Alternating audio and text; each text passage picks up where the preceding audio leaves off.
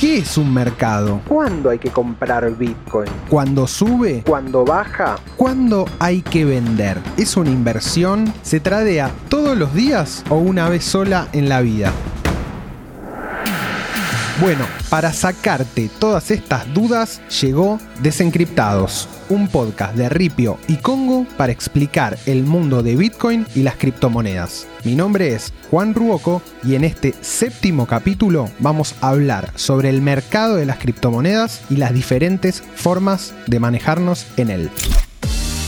Hoy vamos a hablar del mercado de las criptomonedas. En primer lugar, ¿de qué hablamos cuando hablamos de mercado? Hay corner para River, viene el centro de Piculici. ¡Mercado! Bueno, la idea de mercado es una abstracción para hablar de todas las transacciones que existen día a día, hora a hora y minuto a minuto de un determinado producto. Por ejemplo, así como existe un mercado de las criptomonedas, también hay un mercado de materias primas donde se compran y se venden todo el tiempo trigo, soja, maíz, madera o hierro, por ejemplo. Y también un mercado inmobiliario donde todos los días se compran, alquilan y venden casas, galpones, terrenos, locales, etc. ¿Y por qué se le dice mercado?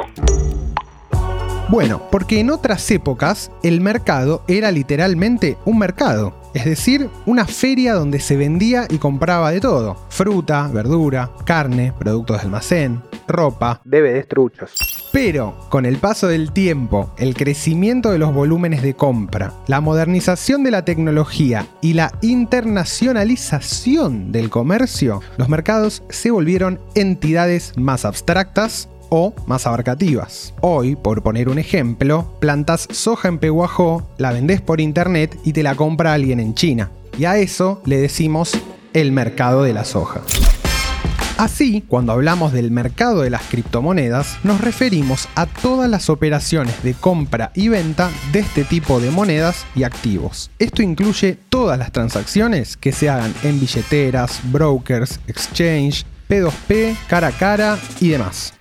Si tenemos en cuenta esto, determinar el volumen real del mercado cripto y casi de cualquier mercado es muy difícil o casi imposible, ya que no existe una forma efectiva de conocer cada una de las operaciones. Pero, más allá de esto, podemos tener un mapa de la situación general. Pero, ¿quién, qué o cómo determina el precio de una criptomoneda? Bueno, según la escuela de economía dominante o las teorías económicas más contemporáneas, como la escuela neoclásica, el modelo más usado para explicar la formación de precios en un mercado es la ley de la oferta y la demanda. Esto es, el precio refleja la relación entre la cantidad de unidades disponibles de determinado bien, la oferta, y la cantidad de individuos que desean obtenerlo, demanda. Una de las ventajas que tiene el mercado de las criptomonedas es que, como la mayoría de estos activos no están regulados por ninguna institución estatal ni dependen de ninguna empresa u organización, el mercado es más o menos ideal. Es decir, casi no existen intervenciones que distorsionen los precios. Pero ¿qué tal si dejamos toda esta parte más técnica y nos vamos derecho a cómo entender los mercados cripto? Algo que tenemos que saber desde el principio es que cuanto más sepamos de un mercado, mejores decisiones podemos tomar. Por eso, por más que podcasts como este, artículos de internet y videos de YouTube sean de gran ayuda para investigar en dónde poner nuestro dinero, nada, pero absolutamente nada reemplaza las investigaciones personales. Bueno, bueno, pero ¿no tenés algún consejito para un novato como yo? Bueno, tengo tres. Lo primero es pensar en tus objetivos. ¿Querés invertir a largo plazo? Por ejemplo, para jubilar o tener unos ahorros en un par de años. ¿Buscas un rédito a corto plazo porque querés hacer un viaje en dos meses? ¿Es porque querés probar y ver qué onda la tecnología o el mundo cripto? Eso va a determinar el monto que elijas destinar y la criptomoneda que te convenga. Como en todas las inversiones que hagas, no importa el instrumento, nunca inviertas lo que no estés dispuesto o dispuesta a perder.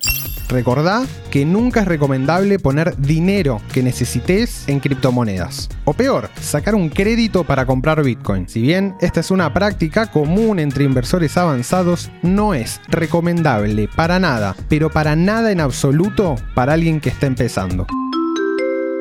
Ya dije que nunca lo hagan, ¿no? Genial.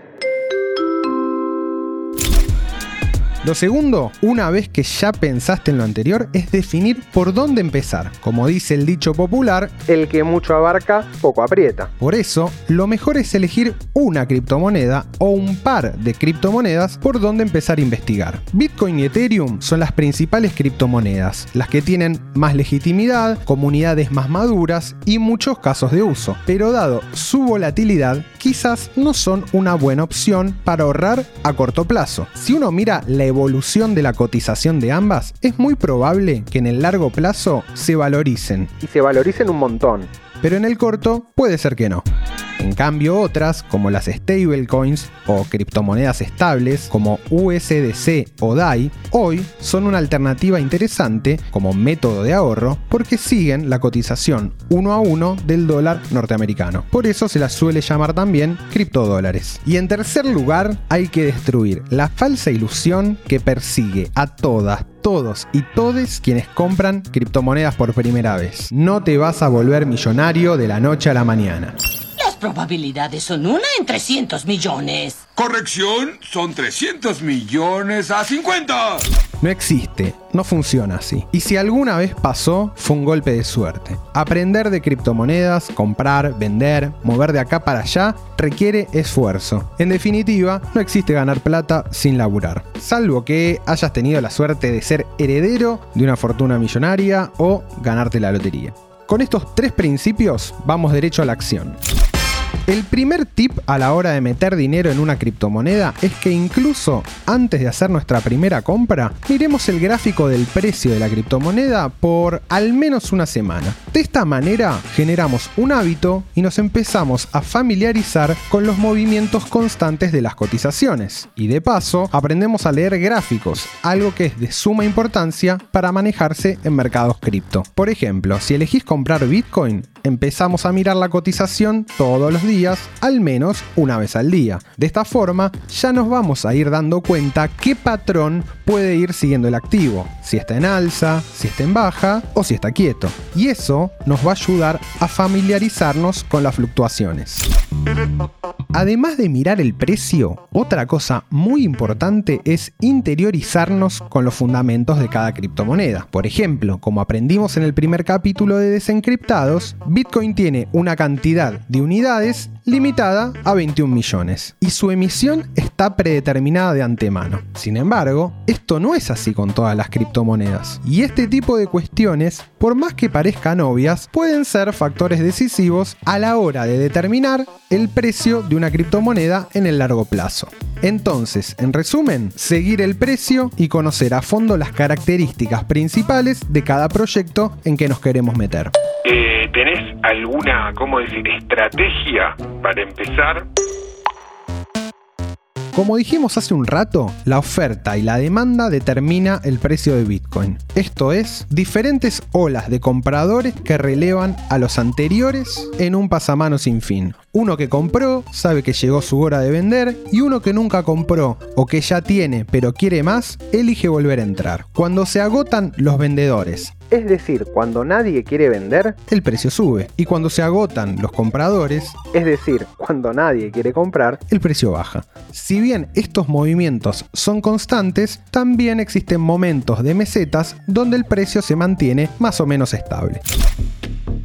Lo loco es que las subidas de precios meteóricas de Bitcoin suelen ser acompañadas de grandes cantidades de personas que se deciden a comprar por primera vez. Y en las grandes caídas, mucha gente prefiere liquidar sus Bitcoin y recuperar algo de dinero. Si bien estos comportamientos tienen explicaciones y lógica para quienes lo hacen, no suelen ser buenas ideas si el objetivo es acumular más Bitcoin o Ethereum o lo que sea.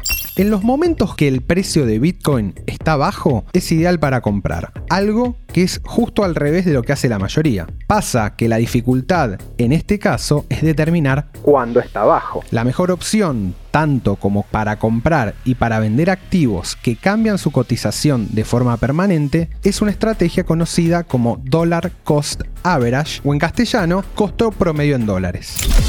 Esta estrategia es muy sencilla. En vez de comprar todo junto y de una sola vez, dividimos la cantidad a comprar en un determinado lapso de tiempo. Por ejemplo, si nosotros queremos comprar 10 mil pesos en Bitcoin, en vez de comprar todo de un saque, compramos 2.500 de Bitcoin en 4 meses. Lo más probable es que de esta forma la cantidad final de Bitcoin que compremos sea mayor a que si lo hacíamos todo de una. Además, nos permite cierta flexibilidad. En caso de que el activo baje fuerte, podemos comprar más o si al revés tiene una subida fuerte, podemos adelantar la compra. Sucede lo mismo a la hora de vender. Como nunca vamos a saber a ciencia cierta cuál es el mejor precio de venta, ir vendiendo fracciones nos permite vender a diferentes precios y maximizar las ganancias. Esta estrategia conocida como Dollar Cost Average se puede usar para un montón de activos. Che, ¿y el trading qué onda? Bueno, una vez que compramos alguna criptomoneda, sea Bitcoin, Ethereum o alguna stablecoin, podemos hacer algo que se llama trading y que explicamos en el capítulo 2 de Desencriptados. Esto, básicamente, es cambiar una moneda por otra jugando con el valor de sus cotizaciones. Como podemos ver en Ripio o en cualquier plataforma, los precios de las criptomonedas en general están expresadas en dólares o en moneda local, en caso Argentina, en pesos, aunque también pueden estar expresados en otras criptomonedas. Mindblow. Por ejemplo, al momento de grabar este podcast, un Ether Cotiza más o menos a 3.100 dólares. y eso equivale a 0.0687 Bitcoin. Así, si alguien quiere usar este par para trading, comprará con sus Bitcoins X cantidad de Ethereum a ese precio y luego, si Ethereum sube de precio, los venderá de nuevo para obtener su respectiva ganancia en Bitcoin. Para aquellos que estén interesados en este tipo de movimientos, es muy importante tener dos cosas en cuenta. En primer lugar, así como uno se acostumbra a mirar las cotizaciones de algunas criptomonedas todos los días, también tiene que desarrollar el hábito de mirarlas en Bitcoin, en Ethereum o la criptomoneda que tenga interés. De esta forma estará actualizado en el precio de los pares y podrá optar si hace cierto trade o no. Y en segundo lugar, conviene elegir una moneda en la cual acumular la mayor cantidad posible. Por ejemplo, si nosotros apostamos a Bitcoin, nuestro objetivo de trade deberá ser aumentar la cantidad absoluta de Bitcoin en nuestra billetera, más allá de la cotización en dólares. Si nuestro objetivo, en cambio, es aumentar la cantidad de dólares, pues haremos los trades con eso en mente. De esta forma habremos desarrollado un método para nuestros intercambios y tendremos un norte que guíe nuestras acciones. Lo peor que se puede hacer en estos casos es sumarse a las modas del momento e intentar tradear de acuerdo a lo que se pone de moda o salen las noticias. Lo mejor siempre es saber de antemano ¿Qué moneda queremos acumular en el largo plazo? hay que recordar que las criptomonedas en general son un juego a largo plazo. Quien más tiempo pueda mantener sus cripto, más chances de multiplicar su valor tendrá.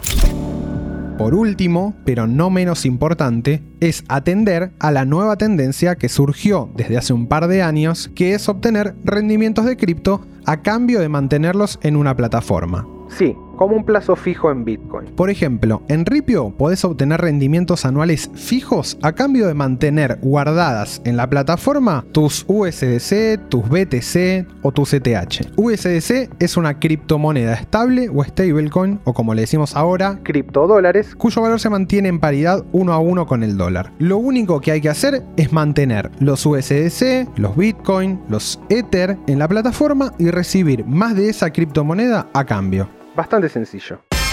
Existen otros servicios similares. Muchos de ellos funcionan en Ethereum bajo la denominación DeFi. Decentralized Finance, que quiere decir finanzas descentralizadas, y ofrecen un montón de oportunidades, a cambio de cierto riesgo. También existen opciones en Bitcoin y en otra variedad enormes de criptomonedas. Quienes estén interesados nos pueden hacer llegar sus consultas o buscar en el queridísimo Google.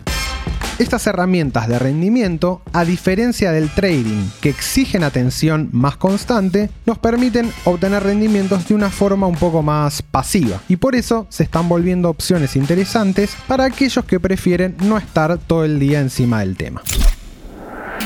Bueno, hoy nos enfocamos en un aspecto importantísimo de las criptomonedas. Cómo invertirlas, cómo funciona el mercado Cómo planificar estrategias de entrada y de salida. y cómo obtener rendimientos. Esto es todo por hoy. Mi nombre es Juan Ruoco y nos encontramos en el próximo episodio de Desencriptados, el podcast de Ripio y Congo, para hablar a fondo de todas las otras criptomonedas más importantes que existen.